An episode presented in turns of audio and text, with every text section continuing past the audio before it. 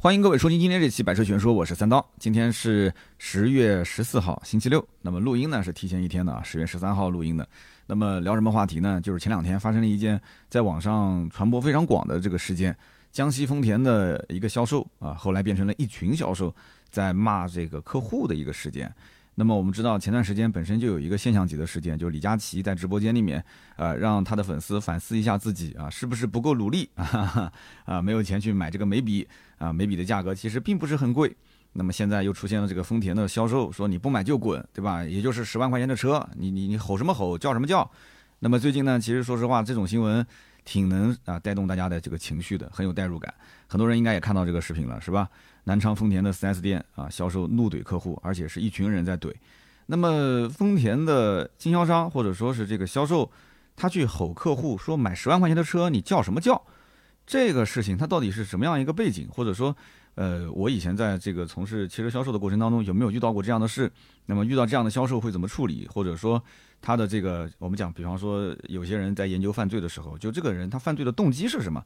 他背后有怎样的一个生活环境啊？他是怎么样的一个成长环境？最后，呃，就是成为了这样的一个人啊，就成为了这样的一个在店里面看不起客户的人。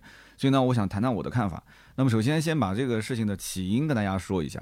在十月五号啊，这个时候还是这个小长假啊。那么十月五号的时候呢，李女士带着父亲呢到江西南昌的恒信一汽丰田 4S 店，准备买一台十万左右的丰田车代步。那么这个车呢，我觉得大概率应该就是卡罗拉了啊，因为一汽丰田嘛，对吧？广汽是这个雷凌，一汽是卡罗拉，那么十万块钱左右也没有其他便宜的车了。那么这个卡罗拉呢，倪女士其实在广州工作，但是呢，她是江西南昌人，所以呢，呃，应该是给她父亲买她父亲在南昌用车，那么就在家门口嘛，在网上就查了一下南昌当地的这个价格，发现这家店呢，网上这个报价还是不错的。那么这个具体在网上是什么网，对吧？那是怎么渠道去去获得这个报价的？真实不真实，我们就不清楚了。但是他看到这家店的报价是不错，就想着说我飞一趟回来啊，趁着长假带着父亲到 4S 店去把这车给看了，给定了。其实按我推断啊，如果说我接到这样的客户，我如果知道他的女儿是从广州飞回来的，在国庆节期间带着父亲过来看车，准备买车，那这种客户绝对是优质客户啊。如果我们俩之前还通过电话聊过微信的话。那就肯定是必须得拿下这种客户，如果是丢了，我觉得这个销售你可以不用做了，因为这就是板上钉钉的来了，就是捧着钱马上就要订车的人，而且甚至于要他很快就得提车的，他爸要开车嘛，对吧？他作为女儿肯定是希望在走之前把车子最好能给提了，然后把膜贴了，让他老爸就可以安安稳稳的上了牌就可以开就能用了嘛，对吧？等他走了以后，老年人他可能他不太会去办这些手续啊，对吧？李李女士可能还要委托她的同学老乡去帮她父亲。呃，就就处理一下后面的事情啊！我不知道她爸的开车的水平怎么样。如果开的还不咋地，刚拿的驾照，那还得要找一个人去陪她老爸去练车。所以越快越好，对吧？那我肯定是不能让这个客户走，我会我会把他服务的满满意意的，跟他的这个女儿当朋友处，跟他说不用怕，你走了以后，你爸就是我爸，对吧？就是 这话说的有点太矫情了，反正就大概就这么个意思啊！你走了以后，你爸有什么事，只要跟车相关的，尽管来找我。对吧？这这不就是高情商的说法吗？因为你要去想，他心里的软肋是什么？他他肯定是个孝顺的女儿嘛，对吧？那么同时，他的软肋就是他平时不在他父母的身边，他不是在广州工作吗？所以他的父母也是很希望，呃，有一些寄托，或者说他的女儿也是希望，呃，尽一些孝心。那这个具体是谁付钱我不知道啊，他是全款买，对吧？所以说有有有些时候不是讲嘛，就是说孝子论心不论事，论事天下无孝子，是不是？所以因此呢。这种心意上的事情，你要帮着李女士去说嘛，对不对？你要当着她的面表达出，就是你父亲今后啊，只要是跟出行、跟车相关的事情，你就交给我啊。那这样的话，这事情就很好谈了，非常好谈。但是前期工作肯定是没做啊，肯定前期工作是根本就没有做，就是两个人一来一回就谈价格啊，你最低多少钱啊？我最低多少钱？你来找找我谈，你必须到店谈，你到了店，那你就得签订单，对吧？那最后就谈掰了嘛。那为什么谈掰了呢？呃，接待他的这个女销售呢？跟这个李女士交谈的过程中呢，是希望她去贷款买车，啊，但是李女士呢，她是要求我全款买车，我不贷款。那么这里面可能涉及到很多的一些细枝末节的点，这个我不是很清楚。比方讲啊，那么这个车子到底是在谁的名下？如果是在他爸的名下，那我看这个视频里面，李女士的年龄也不小了，他爸的岁数也不小了。那他爸是什么工作？他爸的工作，他的银行流水符不符合这个贷款的银行流水要求？那么如果不符合，还要再追加共同还款人。对不对？那么如果说是挂在李女士的名下，那谁出钱啊？如果说是她父母出钱，那就很奇怪了。父母出钱，女儿的名字，那女儿她，你想，她既然是在广州工作，那女儿是肯定是很早就自己独立了嘛，那就搞得好像我在啃老一样。虽然车子是父母开，那么如果说他们还是一个比较小的一些地方，比方说像有些县城的话，我不知道他是不是南昌本地人，还是说南昌边上的，有些地方他是很讲究这个东西的。因为我接触过很多客户，他很讲究的，就是说父亲的钱就是父亲买，父亲的买就是他们父亲的名字，那我的钱就我买，那就是宣布我子女独立了嘛，对吧？甚至我掏钱给父母买，那相当于是我尽孝心了。这件事情讲出去，村里的人是竖大拇指的。哎呦，谁谁谁家的儿子，谁谁谁家的闺女，现在混得好了，给他爸买辆车，这他爸脸上也有光啊，对吧？但是你如果销售，你没有顾及到这一点，你说，哎，你你就贷款贷款，但他父亲、老父亲、老母亲两个人，他没有这个资格贷款，那怎么办呢？比方说，他们俩可能都没有没有固定的工作，也没有交社保或之类的，那这个东西就很麻烦。那那用女儿的名字贷款，就那他不愿意呀。所以这个全款还是贷款，我觉得在网络上他没有说清楚啊。有人觉得说，呃，客户可能就是觉得麻烦，就是想全款一次性付，本身账上就有十来万块钱。那那也有人觉得说，哎呀，贷款就贷款呗，贷款肯定是价格更便宜嘛，对吧？你就贷一点呗，实在不行九万块钱贷一万块钱不就行了吗？啊，再不行的话，明年把它给还了不就行了吗？但你可能不知道，这贷款中间涉及到包括还要查很多的一些啊比较隐私的一些东西，就是因为包括你的呃姓名、电话、住址、职业、流水，然后七七八八的身份证，只要一扫，银行里面很多资料就全部给拉出来了。所以有些人真的是他不太愿意贷款，你哪怕就是优惠再多，他也不贷啊。我们曾经也遇到过这种情况。那么。这个李女士坚持啊，就十万块钱我要全款买。那么车辆是登记在自己的父亲的名下，但是呢，这个女销售就坚持啊，你一定要贷款，你不贷款你拿不到这么低的价格。那么谈啊谈啊谈啊谈，我估计可能中间也是耗了蛮长时间了。那么最后这个销售员可能兴致就一下子就低落了。那么对这个来谈价格的，我看也不止两个人，他爸可能他妈可能还有他的亲戚，加上这个李女士，就是有点不理不睬了。那么这个态度就开始有点不友好了。那么消费者肯定也就不爽了，那不爽的话，言语方面肯定也是有一点点，这个这个带点情绪啊，声音变高啊之类的。那么销售肯定也不爽了，那可能也得有一点这种冷嘲热讽啊，爱理不理啊，双方之间就发生了口角。那么随后呢，哎，声音越来越大，越来越大，以后开始有人拍视频，拍视频，那么就又开始激化。那么其他的销售人员就加入进来了，加入进来之后呢，他不是劝架，哎，这很有意思啊。因为我们以前在 4S 店也会有一些，比方说销售跟客户之间的争执，但是大部分的情况是销售经理介入进来之后，先当个好人，说行行了，先不要吵啊，这个事情一定能解决。那具体什么矛盾，我先听一下，就你发生了什么？因为之前我不太了解。那么先把当时就是吵架双方拉走一方，那肯定是把销售拉走嘛。销售先销售先回避，换人、换地点、换时间。那么我作为销售经理过来跟他谈，那么我就会说这个李叔叔对吧？那是李女士的父亲嘛？我说李叔叔，你不要不要生气，先喝喝茶。啊，那我是销售经理，那现在目前到底发生什么情况了？你跟我说一下。那他可能就跟我吐槽了嘛，先把这个销售说一顿啊，这销售忽悠我、骗我，然后呢，这个价格不诚信啊，你们这个店啊，这个那个的，你让他一顿输出，他就是一种情绪的表达，你不要说话，不要插话，不要打断，你就听他说啊，叭叭叭叭叭，他就输输出完之后，呃，一定要问问他，就是还还有还有其他的吗？就需要表达的，他可能亲戚啊也开始讲了，说哎呀，这个这个那个的，对吧？女同志一般就年纪大的话也比较多，继续听他说。继续听他说，哎，听到他说到累了为止。这个时候不要发表任何的观点啊，就听，就不停的听。这个时候在干什么呢？这个时候干两件事情。第一个呢是采集信息，啊，就是要尽量多的采集，就他们现在目前掌握的信息是什么。那么第二一点就是找突破口，啊，突破口是什么？就是他毕竟是来花钱的嘛，谁要花钱找罪受呢？对不对？那么花钱就是找人来伺候嘛，说白了，对吧？那么找人来伺候，那我就要在想，今天这个点我没有把你伺候好，那我能不能找其他的突破点啊？我能让你。就找你的软肋，哎，但是我不是要挟你啊，我是找你的软肋，我给你按摩，我让你变得更舒服。那么这个时候呢，我就会去找，那可能突破点就是我觉得啊，倪女士其实是想尽一份孝心啊，然后帮她爸爸把这个车子的事情呢，就尽快去把它解决掉。她即使全款买，她也只是想尽快把这个事情处理完，因为贷款还要审批程序呢，贷款审批程序还有好几天呢。对吧？已经是十月五号了，这件事情是十月五号发生的，对吧？那么贷款一审批，再过个几天，万一再出点什么事情，又让他爸再去补充资料，再去银行打流水，老头老太他会什么呢？他什么也不会。他十月七号就已经飞回广州了，所以他急的点在什么？我觉得倒不是说一定要全款，他急的点是要尽快、马上、立刻把这个事情给办了，让他爸把这个让爸爸把这个车的牌照给上了。那如果说我作为销售经理，我能够得到啊，李叔叔。包括他的女儿李女士两个人或他们全家的认可，他觉得说这小伙子真不错，他真不错。哎呀，这小伙真不错。这小伙子，我跟你讲，哎，你单身吗？哎呀，你我家女儿也单身。你要单身，我跟你哎，哇，你要能谈到这一步，那我跟你说，嘿嘿嘿嗯，那奥利给了，真的是，就你要让你叔叔，包括他女儿，甚至他妈，啊，那个情绪慢慢慢慢缓和下来。他觉得说，哎，你首先有素质，第二个谈吐过程当中你很专业，第三个你确实说到了我的痛点，啊，你说到我的痛点了，那我们就坐下来聊啊，不不要再找那个销售了，不，我不想见到他，我见到他就难受啊。但是我想找你，我想跟你聊，哎，这个你叫什么名字啊？三刀啊，这个刀经理，哎，这个我想跟你谈谈，这个价格不价格？你想我十万我都全款了，我也不在乎这一些了，对吧？那么，而且我我觉得这个车的贷款其实所能给出的优惠跟全款差价应该不大，因为像这种车补贴利息也就是补那么小几千块钱，差不了多少钱的，这个我太清楚了。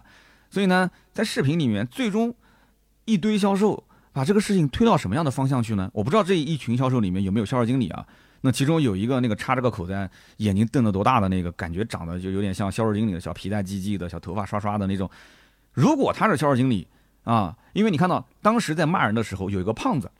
嗯，长得那个圆圆的，就像那个熊大熊二一样的那个胖子说：“你买个十万来块钱的车叫什么叫？不买就滚！”我跟你讲，这个是最怂的。为什么？这个这个人其实我见太多了。这个是看到前面的那个人，我估猜啊，那个插口袋应该是销售经理，是经理表态，至少是要不就是老员工、资深老员工。他看到资深老员工或者是经理表了态，也在去怼这个客户，那他作为一个新员工，他得要表示一下。对不对？所以他最后补的那几句话，也是网上传的最多的那几句话：不买就滚，买个十万块钱的车叫什么叫？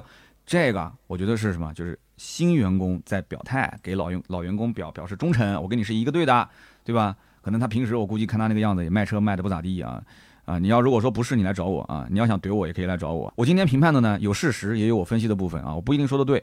但是这是我以前处理这个事情的一些经验，给大家做个分享。那么大家如果作为销售将来，或者说作为这个客户将来遇到这个事了，该怎么处理？那听听我的一些想法。那么刚刚我讲了，就这个镜头里面出现的这些人，对吧？包括这个女的还来了一句，这个女销售就是当事人嘛，她说：“哎呀呀呀，狗咬你，你还咬狗啊？不要吵了，不要吵了，狗咬你，你还咬狗啊？”一开始我看他那个态度，说不要说了，不要说了。我觉得他可能是一个息事宁人的人，这个事情到此就结束就了了。结果他来一句“狗咬你，你还咬狗”，人身攻击啊！这绝对是人身攻击啊！我就这么讲啊，换作是我，如果说真的要他讲讲这句话，如果是被拍下来了，桌子我就掀了，我直接掀桌子了。打人我肯定是不打的，女人我肯定也不会打的，我直接掀桌子了，对不对？你不说我是狗吗？那可以啊，那我就按狗的方式来跟你处理呗。你不把我当人，那那你把我当狗呗，我就咬着这个字不放啊！你人身攻击我，对吧？那我掀桌子了，就报警了，对不对？人身攻击这个东西我也有录像，说实话。我该起诉也可以起诉啊，对不对？我该找律师找律师啊。这个你你就涉及到你对我，你对我的这种污蔑，对吧？你对我的人格侮辱。哎呀，我如果再有点心脏病，如果老父亲往地上一躺，这个气的口吐白沫，那都是你的事情啊，对吧？那当然了，一般人也没有这种演技就是了。那么怎么说呢？其实这种事情呢，说白了，我觉得他不仅仅是个人的一个行为。有人说他骨子里面就看不起客户，那我觉得骨子里看不起呢。这个话可能有点严重了啊，但是我觉得应该是什么呢？就是他挑客户，他可能是对于客户的这种消费主张，他不是很尊重啊，他会觉得说你到了我店里面，你要听我的，你要跟着我的这个方式方法来啊。为什么要听你的？那说实话，这个后面有一套的逻辑，我要告诉你，就这里面有一个一二三四五六七，他们是被洗脑的。你看啊，你注意细节，就是这个店的。就是它的背景，就是 4S 店那个背景墙上面啊，你会去看那个视频，你可能没关注，它挂着一条非常醒目的横幅。这个横幅上面写的什么字呢？叫做“全款是冲动消费，按揭是理性消费”。谁他妈告诉你全款是冲动消费，按揭是理性消费？谁告诉你的？谁告诉你的？哎，我账上就是有那么多钱，我就是想全款，我是冲动消费吗？我想的比谁都清楚，反而你让我现在做按揭，我没想明白。我不想按揭，我为什么要按揭呢？对不对？钱放银行现在的理财也理不出个三四个点，你现在贷款，你就是贴息，就是低利率，说实话，那也要花几个点。我现在把钱花了，我开心，我放到银行，说说实在的，将来再印钞再贬值，我我心里不爽。我每个月我我也不想去看那个什么银行理财。啊，我我老父亲也不懂，他也不会用手机 app，我就要把这个钱给花了，干嘛呢？这是你价格如果是贵了，我掉脸走就是了，对不对？你现在只不过网上你报的价格低，但是你没跟我说清楚，你现在到了店里面，你不按这个价格卖，你必须让我贷款，咱就把这个事说清楚不就行了吗？所以看得出是什么？就是这家店其实从骨子里就应该不能讲人，应该说这家店，这家店从从骨子里面，它就是给销售在灌输一种思想，啊，你要告诉客户。你要去 CPU 客户，全款是冲动消费，按揭是理性消费，那么首先这一批销售肯定是被洗脑了嘛。那么其次，网络上的报价又是不清不楚、含含糊糊，对吧？那么把客户先忽悠过来，到了店里面，然后剩下来我们再慢慢的，反正能搞定一个是一个呗，对吧？搞不定的话，反正这种裸车啊、全款买我也不卖，哎，就是这么一个操作方式。那么这件事情在网上呃视频传播之后，那毫无疑问，这种是带着情绪的视频，那很多人也是一下被带入了嘛。那么大家就肯定要一顿输出嘛，这是输出就不用讲了嘛。这肯定是疯狂输出。你想现在的某音的平台，包括这些什么小红书啊，包括什么快手这些，那都是非常厉害的。这些网友哪怕就是能显示他的地址 IP 啊，但他也是非常敢敢说的啊，非常敢说。那么导致这家店在直播的过程中，评论区根本不能看啊啊！我只有十万，你接待不接待是吧？啊，然后就是说什么，呃，就我十万块钱的车不买就滚啊！大家都在下面调侃啊，你根本就看不了。好。那么不仅仅是这家店，最后导致什么？就是全网所有的，这还是一汽丰田啊。那最后导致就是广汽丰田也受牵连，就是所有跟丰田相关的，只要是直播，你去看。大家如果感兴趣，这两天你也可以去搜一搜啊。这两天你在啊这个某音平台上面，你搜一汽丰田或者广汽丰田啊，你只要搜这个字，然后你点直播页面，你看一看。啊，这两天有没有赶丰田的 4S 店去做直播的？基本没人敢了。只要但凡做直播，下面的评论区全部沦陷，全部沦陷啊！甚至呢，我都看到有些人啊，这个说的就有点重了啊。他说他要去店里啊，他要去店里要找那个谁谁谁要兑现啊，甚至要去砸店。这种我建议大家就不要再说了。首先，我觉得你敢打这个字的，也不一定敢真的去店里面。第二个呢，你这种已经是涉及到违法的层面了。人家如果把你的 IP 地址锁定了，最终人家真的要是跟你玩真的，要来给你起诉或者是要怎样，那你这个是很很麻烦的一件事情。所以呢，这个直播呢，现在丰田店基本上也都不敢播了，官方的丰田的账号也不敢播了，关了直播间了。那么现在就更新视频，一般他们也不太敢更了，更了以后，下面的评论区基本上就沦陷了。那么这个事情很快啊，南昌的恒信丰田汽车销售服务有限公司，也就是他们的这个 4S 店，就开始发布声明啊，说郑重道歉，对当事的客户以及家人表示道歉。啊，公司的总经理已经当面向客户表达了歉意，据说还得到了客户的谅解。其实很简单嘛，那么车子基本上就是给他搞定了嘛。我估猜应该是这样子，就光个道歉，你不表示表示意思意思，你就道个歉，那这个事情都已经发生了，那我大老远跑过来。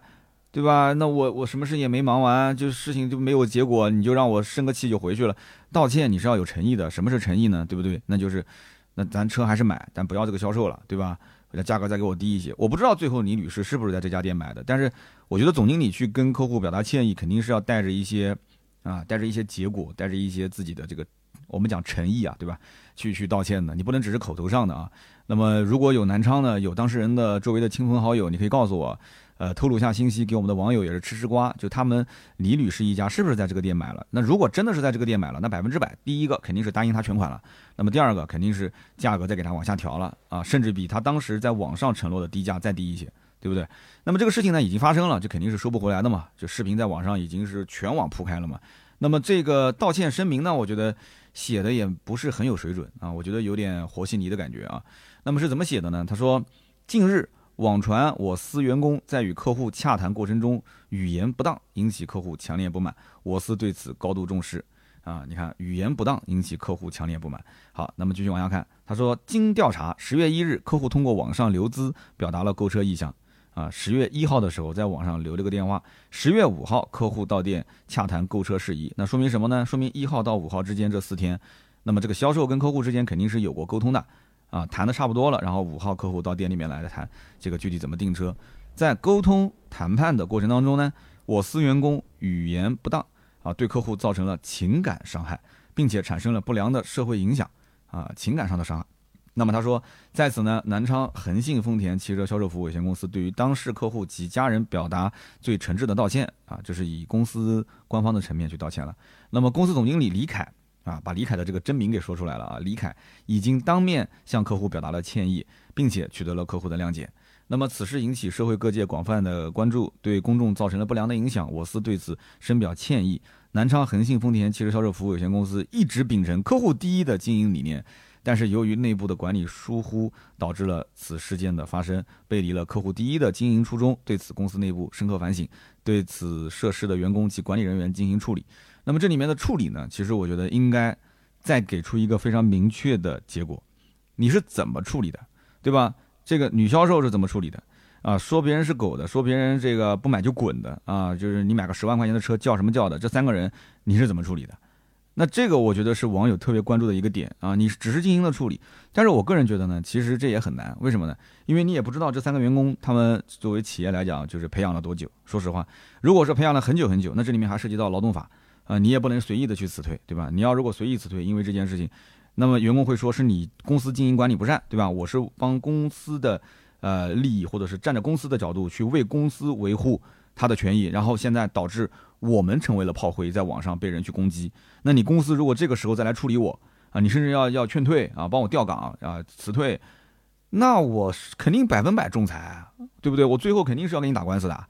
就像我昨天啊，今天是跟这个中美两国的有职业资格律师的，就杨杨律师，我们两个人连了一次线，就是做那个小试牛刀的专辑，大家可以去听，反响非常的好。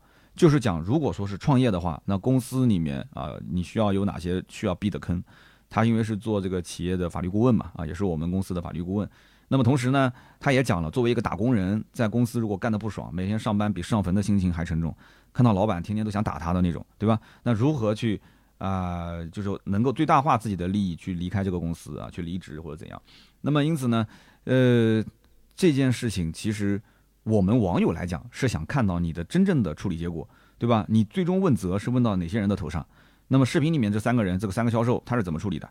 然后你这家店，你后期所谓的经营改善，你怎么经营改善啊？你怎么样去弥补你管理的疏忽，对吧？总经理你担什么责任？销售总监你担什么责任？你能能不能够给我一个公开？因为这个事情在网上确实传播是非常非常的广，对吧？南昌恒信，你要如果不讲清楚，你这家店基本上是。啊，不要想说东山再起了，那除非就是打价格战啊，你永远卖的比其他店便宜，那我也不冲你服务了啊。但你这个便宜是真便宜啊，你要如果胆敢说在网上报的便宜，到店里面你忽悠我，如果再被爆出来一个视频，那你就是有前科的啊，你就是二进宫了。第一次被曝光啊，第二次你再以低价然后把我忽悠过来，又不卖给我，那就是，那这个视频出来之后，你可不是一封道歉信就能解决问题的，对不对？那我相信这一汽丰田的官方肯定也要也是要跟你好好谈一谈。还有一句话是什么呢？就是这年头其实销售也不好招。实话实讲，首先有实力的销售呢，有一些也就不在什么丰田、本田店里面干了啊，他可能会去一些豪华品牌。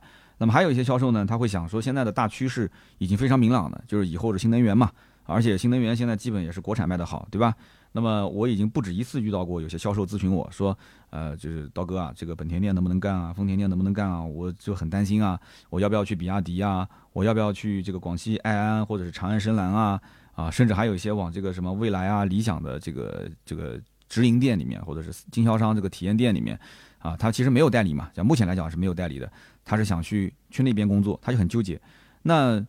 你想这个员工本身不好招，你一汽丰田能有这几个员工，所以我不讲嘛，我不知道他们是工作年限是几年了已经啊，他们工龄已经是两年、三年还是五年、六年甚至更久。那公司一般情况下是不太会去敢随便动这一部分员工，因为培养的成本比较高，而且这个熟手销售啊，对于公司来讲是很重要的。你现在每一年你去带一批大学生进来啊，从培养大学生实习，最后大概率啊都是会走的。你像我们原来是我曾经讲过一个故事嘛，大家还记得吗？就是是六个还是五个大学生，然后到了我们 4S 店，是由我来带他们。然后呢，我就发现他们其实刚开始是很诚心诚意的去学习，但是呢，用不了半年，他就发现其实卖车好像也很简单，因为他发现很多老员工也不是很专业，但是车子卖的也挺好，然后就急着想上岗，因为我们当时是要培养六个月左右的让他上岗嘛，啊不行，啊不行不行，三个月两个月就开始想卖车了。然后呢，就一直稳着他们的情绪啊，一边也得哄着呀，然后一边给他们做培训啊，还要给他们做考核呀，有笔试啊，有这种六方位的绕车啊，对不对？车头、车侧、车尾、车内饰、动态驾驶、静态、静态的这个品鉴讲解，那你要去把这些知识基本上掌握，然后呢，然后就上岗了吗？其实这个是最基本的，就跟练武功一样，扎马步啊，就最基本的扎马步了，他就以以为这就是全部了。完全不是，完全不是，这里面还要涉及到包括心理学，对吧？还要会看面相啊，然后还要会有一些竞品的专业知识啊，然后还会察言观色，然后还有谈判的技巧，对不对？什么时候报价，什么时候不报价啊？根据对方的这种从事的行业啊，他的职业属性啊，有些话能说，有些话不能说，有些涉及到呃这个客户的隐私的，其实你知我知就不要多讲了，对吧？男男女女过来之后，老夫老妻还牵着个手，那大概率就不是什么正经关系嘛，对不对？还有就是什么天天说老公马上来付钱了，老老公马上来付钱了，打电话支支吾吾，你现在方不方便说话的这种，那明显也不是什么正常关系，看破不说透，对吧？看透不说透，朋友有的做。这种事情，你要如果稍微眼神里面带一点鄙视，或者你跟你的这个同事窃窃私语，然后眼神稍微往那边飘，手有点指指点点，你只要是给这个客户看到了啊，你甭管男的女的，只要他看到了，我告诉你，你后面跟他说任何的话，他都不会再跟你有任何的信任感了，因为我们见过太多这种喜欢八卦的女女销售了。啊，接待了一个女客户，就是有的时候女销售，特别是长得漂亮的女销售，在接待一个长得也挺漂亮的女客户，就很容易有矛盾啊！真的见的太多太多了这种事情。那怎么说呢？那么这件事情，其实我我个人觉得啊，就是从网络角度来讲，谁对谁错其实不重要，因为这件事情在网上但凡一发布，那肯定毫无疑问，网友是统一战线，都会去骂这个销售的。网友甚至一度开玩笑说：“哎呀，我们这一届消费者真的难。”啊，太难了！前有七十九块钱的眉笔，还要求反思自己；后有十万块钱的车子，我想全款买还要被骂。其实这个话呢，哎，确实也是这么个话啊，只能讲是有些人飘了。那我呢，做销售也做了，真的是快十年了。我现在一直认为我还是一个老销售啊，虽然我做自媒体了。然后我的呃，我的这个微信的签名一直都没有改啊，我的微信签名一直是一句话，叫做呃，服务好所有老板啊，就是我的微信的签名叫服务好所有老板。然后经常有人加了我之后说：“哎，你不就是老板吗？你还服务什么老板？”我说：“这是我以前当销售的时候一句话。”然后到今天为止，我永远对于你来讲，我的身份就是小刀啊，我是小刀，我是我是服务你的啊，我是一个服务人员，姿态一定要低。就你要买车，你要用车啊，你要哪怕有像我作为媒体来讲的话，比方说你要维权啊，你是我的朋友，那我一定会尽竭尽全力去帮你。对吧？而且我帮你是不求回报的，我不是说今天帮你，明天你要给我两千块，或者说你要你要扔个扔个一条烟啊，两瓶酒给到我，我不需要，我不需要，你真的给我也不要，为什么呢？这东西我本来也不缺，对吧？我本来也不缺，然后你欠我人情，就不比 拿着一两千块钱要爽嘛，对吧？你像我们认识的很多一些圈里面的，你像找我买车的，基本上都是还不错的一些车，那都是认识很多年的了，那多多少少每个人各行各业都是有一些这个行业地位的，对吧？大家多多少少帮帮忙也是 OK 的。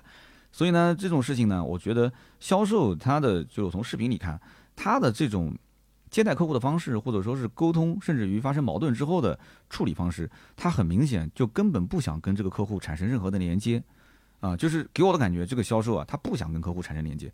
而我曾经也说过，作为一个客户，他买完车之后，啊，回到家里面，比方说遇到了我，然后我问他，我说你的车在哪家店买的？他能说出这个店的名字，啊，南京的菱形奔驰，啊，还是万邦奔驰？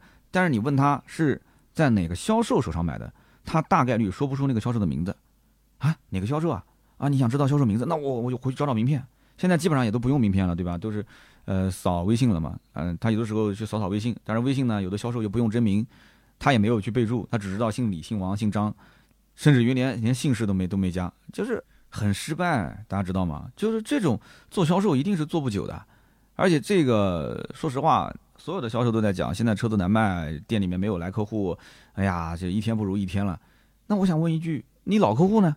如果你是一个老员工的话，你老客户呢？你是不是一次又一次的把老客户拒之门外？把老客户提完车之后就不服务了，然后老客户慢慢的寒了心，你不跟他走近一点，人家不会跟你走近的。凭什么我一个买车的人，我要跟一个销售员走得那么近呢？只有你作为一个服务的人员，你把自己定位是一个销售顾问，而不是销售员。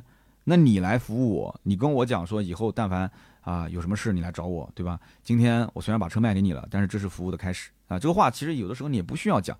卖完车之后三天一回访，七天一回访，对吧？什么时候去上牌？什么时候去这个交税？什么时候是首保？我跟你说的清清楚楚。甚至呢，我要在手机里面去设置一些关键的时间点。现在的电脑、手机这种提醒软件太多太多太多了。你就多设置几个呗，比方说，我设置一下啊，这个客户什么时候上牌？我设置一下这个客户什么时候要首保了啊？三个月，对吧？啊，再设置一下这个客户的生日，到了生日的那一天，你不是有他身份证吗？我以前就干这种事情啊，我一看身份证，我就在我的 CM 的系统里面就设置一下，我会提前一天，然后设置一下这个客户的生日。其实你不需要有什么样的一些这种。具体的这个费用上的表达，人家也不缺你这点东西，对吧？你要如果愿意的话，当然了，你给他寄一束鲜花，或者说给他买一点生日礼物，他会更开心，对不对？但如果说你一通电话打过去，你好，王先生，你记得我吗？我是你的销售三刀啊，三刀你好。如果你之前服务都不错，他也很开心啊。明天是你的生日啊，我祝你生日快乐啊，对方会特别开心，很惊讶哇，一个销售记住了我的生日，然后同时你跟他再聊两句嘛，对不对？你跟他聊车用的怎么样啊？啊，有什么问题你记得找我啊。然后最近啊，我们家这个这个车子，呃，有一些什么升级啊之类的啊，一些免费的什么东西的，到时候你到店里面来领啊。你给他一点，哪怕公司，我想你要是老员工，多多少少你搞点东西出来肯定是没有问题的。我讲的是合理合规的啊，送他点精品，送他点积分，对不对？或者过来领把雨伞，你跟市场部的关系，如果这都混不到，你连混一把雨伞都混不到，我觉得你就不用混了，对不对？你说你过来，我送把雨伞给你啊，他会很开心啊，啊，绝对是把你真的是当兄弟处了。我跟你讲，就是就一点点的小小的这种。你记住他的感觉，客户会觉得很温暖，因为其他的销售都做不到。我可以说，绝大部分的销售都做不到。类似这种案例，在我的身上其实发生过很多个，我都不用去一一例举了，我就随便讲一个。比方说，曾经有一个客户在我这边是买了一个奥迪 A 六，是他爸跟他一起来的。那我的理解就是，这车是他爸买，对吧？但是呢，他爸也不太会表达，他儿子呢其实也不太懂行情。那我就尽心尽力的去把这个车型跟宝马五系和奔驰 E 做一个对比。那么他们自己就把，比方说奔驰 E 给排除掉了，那宝马五系。他们又觉得说，好像品牌的调性，这个跟他们家这种做生意的一个就是往来客户有点不太不太对，因为我们那个年代还早嘛，因为你想我一四年就离职了嘛，对吧？一三年之前，十年前，大家对于奥迪的印象还是比较偏官方的啊。那么聊来聊去，最后就剩价格问题了。价格其实我感觉他是想还价，但是他好像又对于价格其实不是那么敏感。那我肯定是首先要给一个相对合理的价格，其次就是我要保证后期要能进行服务，然后同时你可以全南京比，那比到最后的价格，你一定要告诉我，我想成为你最后一个成交那家店，哪怕不成交，你最后还是到我这边来一趟，啊，最后绕来绕去还在我这里定了。但是在聊的过程当中，我就发现他儿子特别喜欢奥迪的性能车，啊，他儿子是一个奥迪的性能车车迷，那么其他的事情我也不多了解了。然后奥迪有一次这个。R S 的一个赛道的，就上海赛道的一个性能车的体验，是需要找潜在用户去呃参加的，然后包吃包住玩赛道两天，那这个很爽的，对吧？那这个名额在我手上，我给谁？我第一反应就是这个人。后来我就给他打电话，啊，先跟他聊聊你们家 A 六用的怎么样啊？用的不错啊，然后再告诉他一个好的机会，就是有个奥迪的 R S 的赛道体验，想不想去？啊，真的吗？哎，你为什么想到给我啊？我说，因为就是上一次我们俩在一起聊的时候，你不是特别喜欢奥迪的 RS 的性能车嘛，对吧？他说，但是我不买。我说没有关系啊，不买你去体验一下，因为我从跟你沟通当中我就发现你真的是特别喜欢。那么作为一个特别喜欢的人和一个想买的人，我觉得其实对于你来讲这次机会是更重要嘛，所以我就给到他了嘛，对吧？他是一个真的是特别喜欢奥迪 RS 性能车的。OK，拿到这个机会，他去玩了，玩完之后回来了。那么我们俩后来也是微信来回聊聊天，也没我没把他太当回事。但是后来有一次聚会，我跟其他的，你大家知道我以前卖 R 八不是卖的很多吗？我跟 R 八车主在去聚会的时候，我就遇到他了，然后我才知道这哥们儿，我的天呐，人家是低调，人家是低调，人家跟 R 八那一帮那一帮车主在一起玩的时候，人家都对他还很尊敬的那种，人家其实背景更深的，人家开的车子都不比 R 八便宜，人家但是开的不是超跑，但是比 R 八还要贵，你想都是什么车？所以呢，人家就见面的时候，人家对我客客气气的，而且也跟我讲说：“哎呀，刀哥，我跟你讲，你上次打电话给我喊我去参加 RS 的活动，我真的特别感动。”他说：“我从此以后，我觉得你这个朋友值得交。”后来我再跟他借车，我的百车全说早期的视频，其中有几辆车就是从他那边借过来拍的，都是百万级以上的，啊，都是从他那边借的。人家就一句话：“来到我家门口拿车。”他说：“你要是不方便，我喊我司机开过来，直接送过来给你，啊，或者你直接过来拿车钥匙，我就直接给到你。”人家根本就不 care 这个东西，你就拿去开呗，随便你开。就是你一旦得到信任了，你你最后得到的回报会是永永永远就是源源不断的那种，就是真的是这些哥们儿，我跟你讲，你又不图他什么东西，对吧？真的是不图他什么。但是你作为一个专业的汽车销售，你反而能帮助他很多。就是汽车这个行业，我觉得很有意思。就是在汽车这个行业啊，我觉得我真是入对行了。因为这个行业里面，你接触到的人，老百姓，基本上普通老百姓家庭里面花销最大的就两件事情，第一个就是房子，第二个就是车子。对不对？车子动辄就是十来万块钱，哪怕平时啊买衣服啊吃饭都是抠抠缩缩的，但是买车他是至少得花十万以上啊，很多都是这样啊。当然也有买的便宜的，那是可能刚开始过渡啊。那我曾经奥拓我也是一万多起步，一点一点换过来的嘛。那么第二一个就是你要知道，但凡家里条件还可以的啊，普通的中产或者说再往上一点的啊，这种小富啊，再往上一些，就刚刚我讲的这些就已经财富自由的这种家庭，他们这种汽车方面的需求就更强烈。他们就更需要去委托一个他们信任的人，对不对？我曾经一直在想一个问题：如果我不做自媒体，我做什么？我可能就会去做这些啊，就是高端的优质客户的汽车的管家啊，我会开一个线下的实体店，不要很大，然后呢，我就负责去帮他们去买车卖车，去服务他们的汽车售后，很简单，对不对？法拉利、兰博基尼、保时捷、奔驰、宝马这些，我只要能够笼络一批相对比较优质的啊这种售后的技师，我们把这些分成比例谈好，然后我就去针对这一波的客户去做，我就维护好我这一波老客户，让他花钱花的明明白白。开开心心就可以了，啊！有人一听说，哎，这怎么有点像杭州的那个谁老纪是吧？老纪做不做售后我不知道，但是老纪做销售那个套路，其实我们可以讲十几二十年前我们就已经是研究过了。但是这件事情你要持之以恒的做，而且一个人做不了，你得是一个团队都认可你这个理念，前期的投资啊，包括你的这个运营成本其实也要很高的，因为你跟这一帮客户在一起接触。你太 low 了也不行啊！你的你那我可能就不像我现在这么就是比较低调的，就穿衣服啥的我也不讲究什么牌子。你要跟这帮客户在一起，当然他们其实也不可能说天天都奢侈品，但是在谈吐，包括跟他们比方说聚餐，你要去请客户去吃饭的时候，包括你跟他们去平时交流，甚至他喊你去滑个雪，或者说喊你去一起到国外转一转，呃，人家都是主动邀请你的，你去还是不去，对不对？所以像这种开销，有些时候是被被带动起来的，就没有办法，你必须得跟他们在一起混。要不然的话，你怎么去做兰博基尼的客户生意呢？你怎么去做法拉利的、去做这些，呃，这个劳斯莱斯的客户生意呢？就这种投入还是要有的。所以你不要光看它好像很挣钱啊，好像做的都是高端啊，动不动就是卖了三辆、五辆的劳斯，但是它背后的这些隐形成本是非常高的啊。这个呢，就说的有点题外话了。反正就是一句话，就是视频里的这个销售呢是非常蠢的，或者说这一群销售都是非常蠢的。那么有的时候呢，我觉得也挺可悲的啊，就是他们可能是被整个公司的企业文化所洗脑啊，所 CPU 了，所以导致他们就急功近利啊，只能看到眼前的这一点小小的利益。从公司角度来讲，我觉得就不应该是挂那个横幅。什么叫全款冲动消费啊？啊，什么叫做贷款是合理投资啊？这个就是很扯的一句话。那么骨子里面，你就是希望所有的人就是把客户的贷款按揭全部给拿下，不就这个概念吗？然后拿厂家的返点，然后去吃中间的利润，对不对？那么这家公司如果是目光这么短浅，那么培养出来了这一批销售，那目光也很短浅，目光短浅就导致他跟客户之间的没有啊深度的连接，没有强关联。那么这家店你说能走长远，我不相信，因为你们这个店里面所有的老客户的，我们讲叫缘故拜访，或者说是叫这种老客户转介，是肯定是越来越少，越来越少，甚至于口碑会越来越差。那么再加上这件事情的爆，呃，就是爆发，就等于是导火索，对吧？这一次导火索，那就直接口碑就崩了嘛。所以南昌这家丰田店真的，我不知道今后。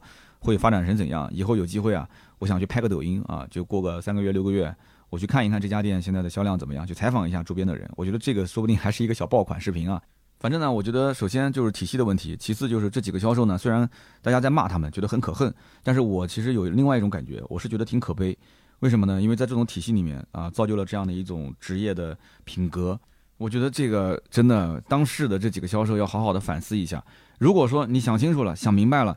啊，你觉得是这家店这个系统化的这种企业文化，或者是这个培训文化，导致你变成现在这个样子？那我建议就是不要在这个店干了。但是就遇到个很尴尬的事情，就是现在这个时间节点，你觉得视频里的这几个人马上立刻把工作辞掉，想去下一家的 4S 店，谁会要？现在的这个互联网传播力度可大了，那我相信在整个江西南昌那那一带的这个销售的环境啊，就汽车销售这个大的环境里面，应该人人都看过了吧？这几个人的长相，我觉得真的是社死的，不要再社死了吧。这个时候你要让他说辞职，然后再去找一份工作，我觉得是难上加难。但是呢，不要着急嘛，对吧？我觉得可以先回避一下这个锋芒，然后呢，再找一些这个老员工内推啊，就说一说这个本身你们的业绩还是不错的。很多店呢，其实说实话，他也不是不能接受，对吧？你既然能卖得出去车，你有这些老客户的这个关系，你还是能有一些这种职业的能力的话，那也许。换一个平台啊，换一个品牌会稍微好一点。这家店呢，我真的我是看不上，我真一点都看不上这家店啊。那么怎么讲呢？这件事情呢，作为客户来讲的话，我个人觉得呢，也是要注意几点啊，就是以后不要再发生这样的，就是花钱去买不痛快。注意什么呢？就是网上的价格呢，你最好首先问清楚，就这个价格到底有没有附加条件啊？你实在不行，电话带录音啊，你这样的话后面不就有证据了吗？就你现在网上，比方说这个价格正常优惠三万五，我看到你们家这个价格确实是。很便宜，但你不会说嘛？你会说你价格还行，那我到店能不能再谈？那么如果对方说到店还能再谈，那你就要问清楚了。你说那我是不是首先能够保底，就是网上这个报价，对吧？那么到时候到店再谈，你肯定是要给我开其他条件嘛？啊，那他他肯定会说啊，对啊，你看你也懂。那我就想问，网上这个报价我全款能不能买得到？我不买保险，我不上牌，我就全款。那对方一定说不行嘛？好，对方说不行，那你就你就问他，你说那你网上这个报价，你是要有哪些条件？我希望你说的越清楚越好，我拿个笔我记一下，啊，这个合情合理吧？那对方会说啊，你要买保险，你要在本地上牌，对不对？然后可能再加一点其他的一些条件，买买精品、买装潢什么的。那 OK，那这些东西能谈吗？啊，说可能到店再说吧。啊，谈呢空间也不大。那你基本上心里就清楚了。那如果说对方含含糊糊的说啊，这个价格就就最低价，对，啊你你也不问，你也不问是全款还是贷款，你说这就是最低了吗？啊，对，就是全最低价。啊，你包牌多少钱啊？啊，我包牌十二万五。啊，你包牌十二万五，行，那我马上就过来。来了以后，咔嚓，订单给你一算，十二万五是十二万五，但是要贷款，对不对？但是你要是全款多少？全款变成十三万五，那你就说他忽悠你，这就说明前面没沟通好。很多最终的矛盾都是因为在电话里面，在微信上互相之间是没有沟通清楚的。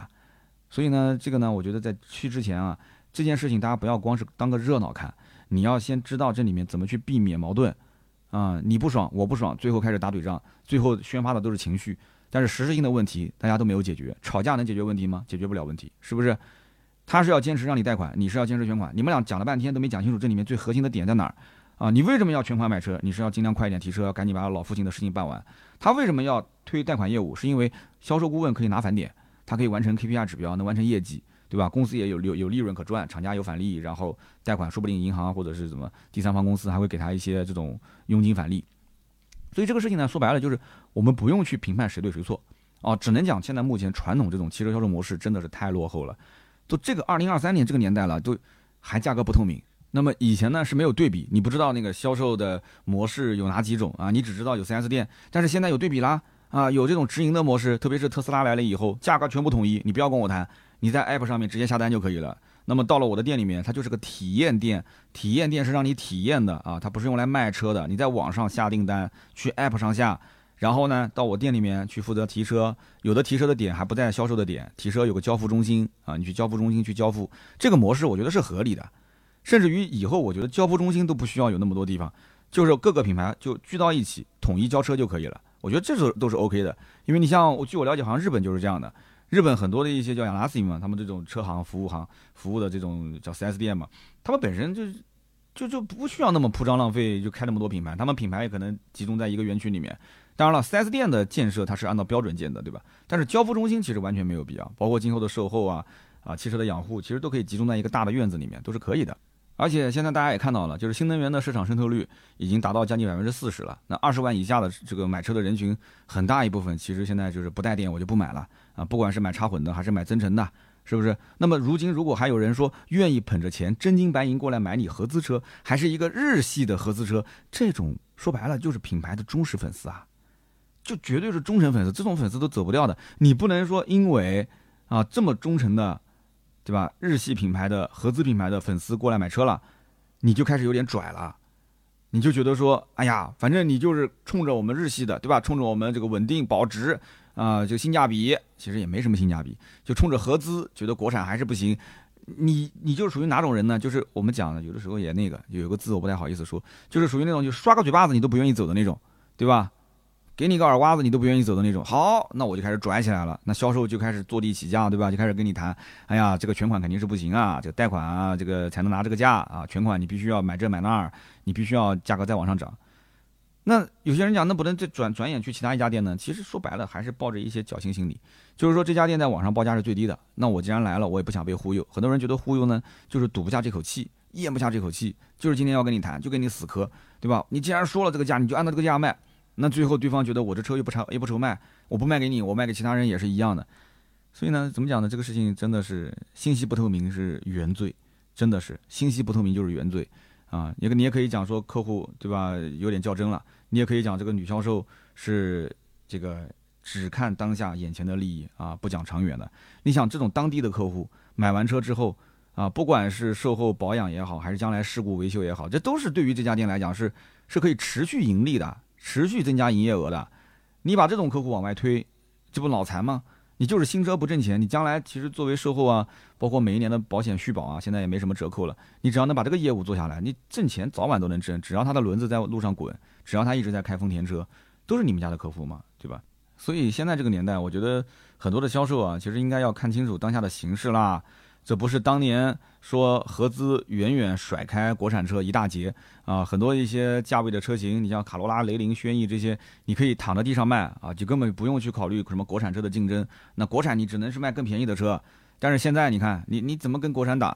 随便弄一台车出来就卖的比你好，对吧？比亚迪秦 PLUS DM-i，你又不是混动，你就算是混动，你又不是插混，你不是绿牌，你又不能省购置税啊，你也不能纯电开。是吧？你燃油版的话，你还要有油耗。你要如果是那个丰田的混动，那你这个说白了也就是省点油，我可以完全不用油，对吧？我动力也比你好啊，是不是？所以这个你现在如果说还是躺在以前的这个舒适区，你觉得说我丰田就是天下无敌？啊，我丰田的车子呢，死忠粉丝就是多，来了呢，我不管怎么卖，他肯定得认我，店大欺客。那这种情况下，我觉得，那你就可能很快你就要从这个行业被淘汰掉了，因为现在的大环境就不是让你傲慢。而是让你要去平和的，不是说让你低声下气，就是你平和的跟客户去说出你的产品的特点、差异的点，你要去帮客户去分析他适不适合这个产品。而他如果说只关注价格的话，你也得要去证明一下，就是你能够持续长期的为他进行服务。而这个价格，我可以给你一个非常合理的价格。你如果要特别低的价格，如果电话里就是一个，比方说客户报的价格非常不合理，你要能够当场打断他，你就告诉他这个价格是不合理的。如果你是以这个价格全款裸车不上牌不买保险啊，把这车提走了，我服气。而且能不能劳烦你告诉我是哪家店？我个人再送你一次保养，我个人再送你一个什么东西？我以前经常讲这个话，就是我当遇到一个客户讲了个价格特别夸张啊，说那那那个哪个店，对吧？以前我在奥迪嘛，说那个什么朗驰啊，就朗驰朗朗驰奥迪 4S 店，人家优惠五万，而且不用买保险，不用上牌，全款裸车直接提。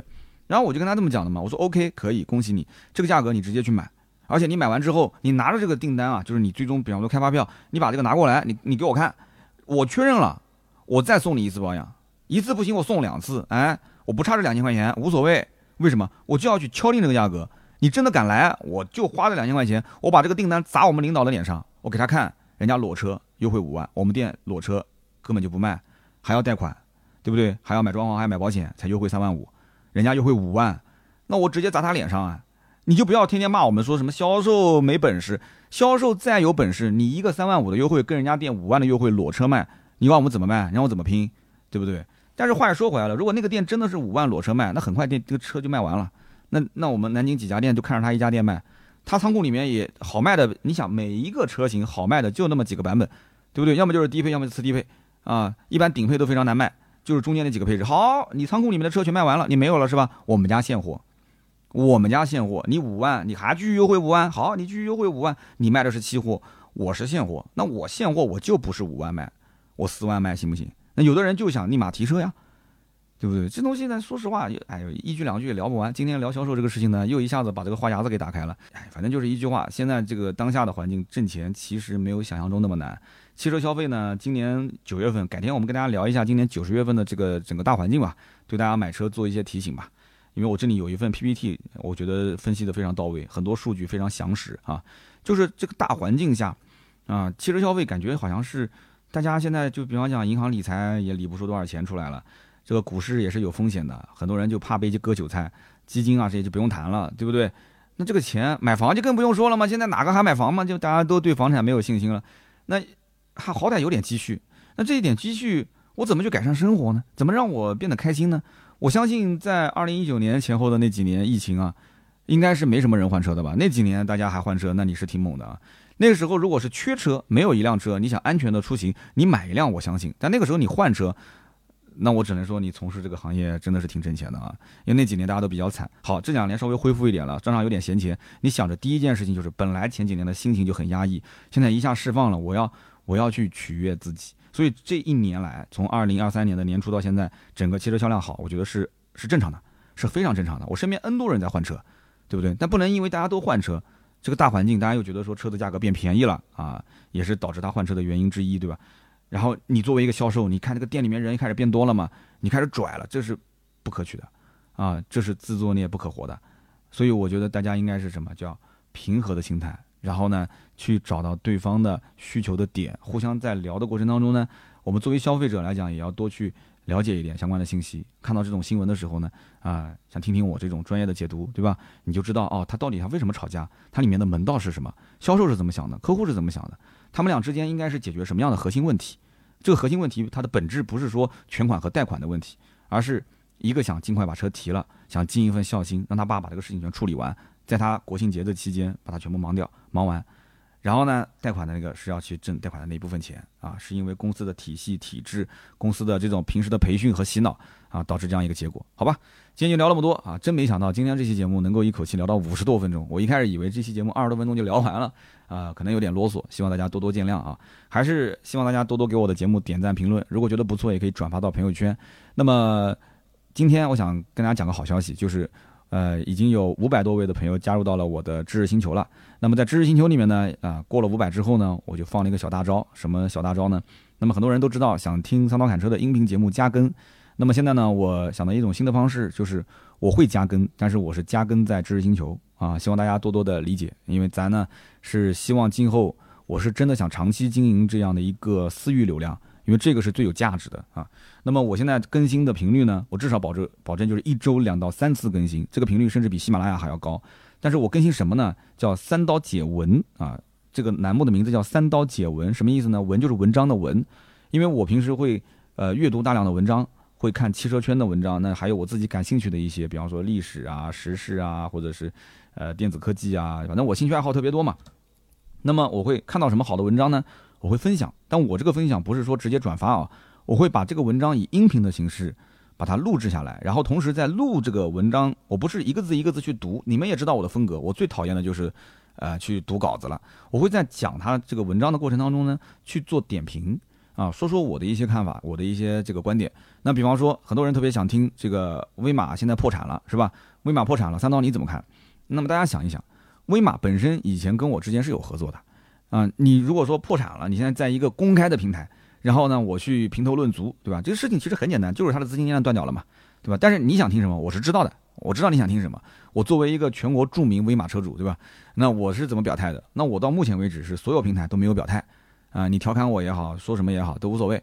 但是呢，在这个知识星球，它是一个封闭的平台，非常封闭的平台。这个平台是你必须付费才能进来，而且呢，甚至包括我要约你才能进来。那么在这里面呢，大家是付费用户。那么是铁粉，那么我就在这里面放心大胆的去输出我的观点，所以呢，我就聊了一下，就是威马破产，那我是怎么看的？那么那期节目是也是聊了，估计有个三十多分钟吧，啊，二十多二十大几，可能三十小几，那么二二三十分钟录完之后，我也很爽快，因为那篇文章结合呃文章给出的比较详细的一些这个数据啊，一些信息，再加上我的一些个人的点评，你可以去看一看我的知识星球的这个评论跟点赞，好评还是非常不错的。那么这只是第一期，那么我后面二三期其实已经准备好了，我们后面慢慢聊。这两天如果有什么新的一些事件，我可以拉进来再说。反正我的评判标准是什么呢？就是说这件事情如果说在公开的网络上我不太好发声，比方说我们的同行出了一件什么事儿，那我肯定不能在我的账号里面说。但是我在我知识星球里面，哎，我点评一下，我觉得问题不大。为什么？这是我的私域流量，我爱怎么说我就怎么说。我关起门来跟我的家人聊两句话，不行吗？对不对？我关起门关起窗。咱自己家里面的人说点话行不行？这是我的私域，我不对你产生任何影响，也不对我自己产生任何影响，这是我私域流量，只要不违法，对吧？只要不违规，咱都能说。所以呢，知识星球它的存在意义就在这个地方。那么还有人建议我什么呢？说刀哥，你平时用到什么好的东西，你可以做一个好物分享。其实跟我是不谋而合，我之前也是这么想的。但是呢，具体以什么形式来分享，对吧？因为我有自己的金牛刀的消费观，金牛刀的消费观是拍视频，对吧？那做视频的话，那可以用视频的形式分享。知识星球也可以发视频，那么如果说我是以图片的形式，那就更简单了。我什么东西用的好，直接咔咔两个照片一拍，我就直接写一段话，那这是我用的不错的，这个也是可以的，对吧？那这个就更省事。那我用音频，那音频可能不太合适啊，就是好物分享最好还是以图片、图文跟视频的形式。那么我们会慢慢的去细化和打磨这个一年才八十八块钱的这样的一个服务。现在你看啊，有行业的专业的这个分析文案。啊，这是专业渠道，也是我付费买过来的啊。专业的渠道的这种行业内部的这个内参吧，算是。然后有我自己的日常更新的啊，这个原创内容是除了广域的以外的，我自己的增加的啊。那么再加上就是现在目前来讲最核心的一个业务，就是大家的这个提问，就是比方说买车啊，或者说是跟用车相关的，甚至包括他的这个呃职业的一些问题、家庭的一些问题，你可以匿名啊跟我提问，然后你要是信任我、相信我，把我当老大哥、当个朋友来处的话，那我已经是回了，这才短短的几天啊，我是九月多少号开的，可能不到一个月的时间，我已经回了估计有一百多条信息了吧。我光是收藏到我的这个专辑栏目里面，已经是收了快九十条了，还有一些是只发帖，但是嗯，我没把它列作提问的，我估计至少有一百条以上了。你想我的回复的量还是非常的大的啊，那绝大部分还是非常满意的啊，我就不说百分之百了，反正我看评论啊回复还是不错的，所以我是比较有信心的去继续维持这样的一个付费的私域流量的一个社群。那么还没来的兄弟们，其实我是鼓励大家啊来到我的社群的。那我知道很多人也在关心这个点，就是问盾牌，盾牌会跟我讲说你到底打不打折？实话实讲，运营这个社群，按照知识星球的这个规则，应该是满，比方说一百个人还是两百个人要涨一次价，很多人都是这么涨的。包括还有就是什么，比方说今年这一年到期了，明年我们到几月几号可以提前通知，是继续往上涨。但是目前来讲，我还没有想涨价的这样的一个打算。但是双十一是不是会搞活动？有可能，有可能，因为目前来讲，我是觉得八十八这个费用一年啊。是非常非常非常超超超级划算了。以前提问你找我一次就八十八，你现在到目前为止找我提问，如果是通过邮箱提问的话，也要五十块钱一次提问就这个价。我微博提问就是八十八。但是有人讲说，那刀哥找你问问题，你还要收费，那能不能免费啊？哎，你这个问的对了。今天节目最后我想跟你讲一件事情，就是你也可以找我免费提问啊，不能说咱们就是这么急功近利，对吧？跟那个销售一样的，天天都谈钱，那伤感情。免费提问，因为毕竟是耗时间的。那我怎么去提供给大家呢？你可以在抖音上关注一个账号，叫“百车全说”。百车全说这个号呢，平时发的是长视频，就大概六七分钟的，那肯定是不适合抖音嘛。那么这个账号呢，最近我会改版，怎么改版呢？就是我会用来直播跟我的粉丝连麦。那我不是说一播就播一两个小时啊，我可能就开个二十分钟或者开个半个小时。那么这个时间点是我跟你约好的。是由你指定，或者是我们俩商商量。你比方说，我中午十二点有空，或者是今天晚上六点有空，OK，定你这个时间。那我们两个人就我开个直播，你直接连麦进来，你不用露脸，你不用露脸，你出声音就可以了。然后我就问你具体你有什么需求，但是你所有的需求是之前跟盾牌沟通好的。你说我我想找刀哥去买个车，那我对你的要求是什么？就是首先你肯定是愿意配合去抖音跟我连麦嘛，对吧？你要你要出个声音，要讲讲这个话。其次就是你前期一定要把你的选车的纠结的点说得清清楚楚，最好清楚到什么程度？就是我上一辆用的什么车，我是什么职业背景，然后呢，我现在买这个车，我是在理想 L 七、L 八，然后这个问界的 M 七啊，蓝图的 Free 这一类的车型里面，我特别的纠结。那我现在有一个孩子，今年四岁了，然后这个车呢，平时是我上下班开，可能周末的短途一两百公里吧。那么跑长途回老家大概四百多公里，一年的公里数什么什么什么，你就讲的越详细越好。你把它编一段文字或者发一段语音给盾牌，你跟他说清楚。然后呢，我这边筛选一下，因为是免费的，我肯定是有筛选的权利，对吧？可能有十个、二十个甚至一百个人过来找我，那么我们就中间挑，对不对？我一场直播可能会有个三到五个人，或者说时间错不到一起，我就分开，没关系的。那么这个我要跟大家说清楚，我是会录制的啊。你提问，你可以匿名，你或者找人借一个小的抖音号，因为我相信每个人手上两三个、四五个手机，你开个新抖音呗，你用个新的抖音号，你说我是偏隐私的，那 OK，偏隐私的用新抖音号来，然后找到我之后，你跟我提问，然后我会把整个我跟你回答的过程把它录制下来，剪辑完了发到我百车全说的这个抖音号，因为这个抖音号一直更新的是我的传统的长视频，它就一直是在缓缓缓缓的掉粉。从七十多万粉丝一直现在掉到六十七万多了啊，很可惜啊，真的是。所以我现在想把它内容形式再回归回来，回归回来做什么呢？那我也没有太多的时间，那就是做这样的一个留言问答。那这样个留言问答也是大家的一个刚需，那我提供一个免费的提问的机会。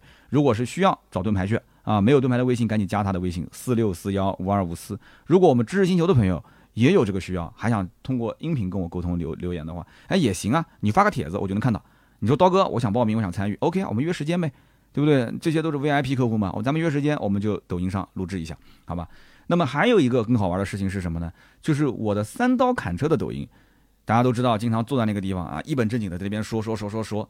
抖音这个平台是不听逻辑的，其实我很早就已经发现这个规律了。就抖音的人实实际上不想听那种很有逻辑的一些分析，他们就是要爽，他们就是要开心，对吧？但是呢，我本来就是树立的是一个这种知识输出型的博主，知识输出型的，讲干货的。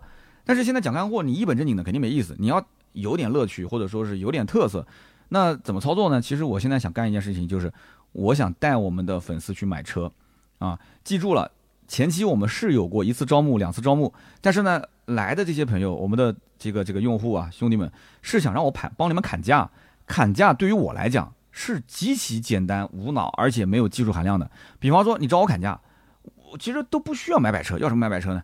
对不对？特别是南京的客户，你价格问好之后，你直接告诉我哪家店哪个销售，你去了就行了。你到了那家店，你谈不下来的价格，给我个电话，发个信息给我，对吧？我马上立刻给总经理打个电话，我说呢，楼下有个哥哥们儿，有个亲戚是我朋友，是我兄弟，啊，销售总监或者你总经理过去安排一下。在他现在谈不下来的基础上，给你稍微调低一点，这不就成交了吗？但是这种内容拍成抖音有意思吗？一点意思都没有。所以我希望是我帮你选车的过程，啊，所以呢，如果说你在南京或者南京周边嘛，扬州、镇江，还有我们南京的几个小老弟啊，就是周边的几个，对吧？吴马滁，对吧？芜湖、马鞍山、滁州，你问他是不是长三角的城市，人家肯定说对啊，我们就是属于长三角城市啊，对不对？呃，我们就是南京人啊，那比较近的。如果是有需求，可以找我，我帮你们去选车，我陪着你到 4S 店去逛，去看车，没有任何的费用啊。那么唯一就是配合我要拍个视频，但是这个配合就是很正常的，就是你该怎么看怎么看，该怎么说怎么说。我们会有个摄影师就跟着拍。你如果愿意来找我，怎么找我呢？一样啊，就联系盾牌啊，四六四幺五二五四，没他微信赶紧加，加他个微信就可以了，或者是关注一下我的公众号“百车全说”。这个事情是我要长期做的，我觉得这个是在户外的环境里面最能体现我的价值的，因为我本来就是个销售，我在 4S 店我就如鱼得水，而且我跟你的沟通，你要相信我，我是你的正儿八经的顾问。今天正好聊到这一期销售顾问的事情，我要跟你说一说，我想回归我当年那个状态，而且我都想好我穿什么衣服了，我要在 4S 店带各位去买车，我就要穿西装。哎呀，因为我已经很多年很多年没穿西装了，除非是正式场合。因为到了 4S 店这个环境啊，我只要一穿西装，哎呀，我到时候想想看，是不是应该再打个领带？我西装一穿，我领带一打，那个范儿立马就出来了。我跟你讲，真的，我每次去 4S 店，我就浑身得劲，对吧？就我虽然在 4S 店最后走的时候，可能是有点啊，就有点不开心啊，对吧？因为他们内部政治斗争嘛，就两个股东之间闹矛盾嘛。但是我现在每每每回想我回想起我当年在 4S 店工作的经历，我觉得很有意思，是我人生中真的是。浓墨重彩的一段经历，那十年虽然没有干出什么业绩啊，但是回头想想看，就是我现在每一次到 4S 店，我就浑身得劲，就是怎么怎么怎么逛怎么爽，就就是那种，就到哪边都有熟人，就是这种感觉。所以你只要是选车纠结找我，我带你去逛店，但是前提就是什么呢？你要配合我拍个视频。啊，然后 中间呢，我会跟你聊很多东西，但是先拍呗。拍完之后，你要如果觉得这个不太合适播，那个不太合适说，甚至很呃，你可能甚至于不愿意出镜也没关系，都好处理嘛，对吧？打个马赛克，或者说你站在我的对面啊，镜头对着我拍都可以，很简单，非常简单。所以呢，南京买车或者你的身边的亲朋好友，对吧？老同学、老同事想买，你介绍过来都可以啊，都是可以陪同一起的。那么这就是我后面抖音的一个小规划，跟大家沟通一下，因为听到最后的都是老铁嘛。哇，就一不小心聊了一个多小时了，今天已经是礼拜六的凌晨了。好了，那就聊那么多吧。大家也记得关注我的哔哩哔哩啊，账号叫做“百车全说”，抖音号“三刀砍车”。那么刚刚说的那个免费提问的账号是抖音的另外一个号，叫“百车全说”，也可以关注一下。那么同时还有我的这个微博“百车全说三刀”，以及我们的公众号，想要进群加公众号就可以了，好吧？百车全说。那么以上就是今天节目所有的内容，感谢大家收听，我们下周三接着聊，拜拜。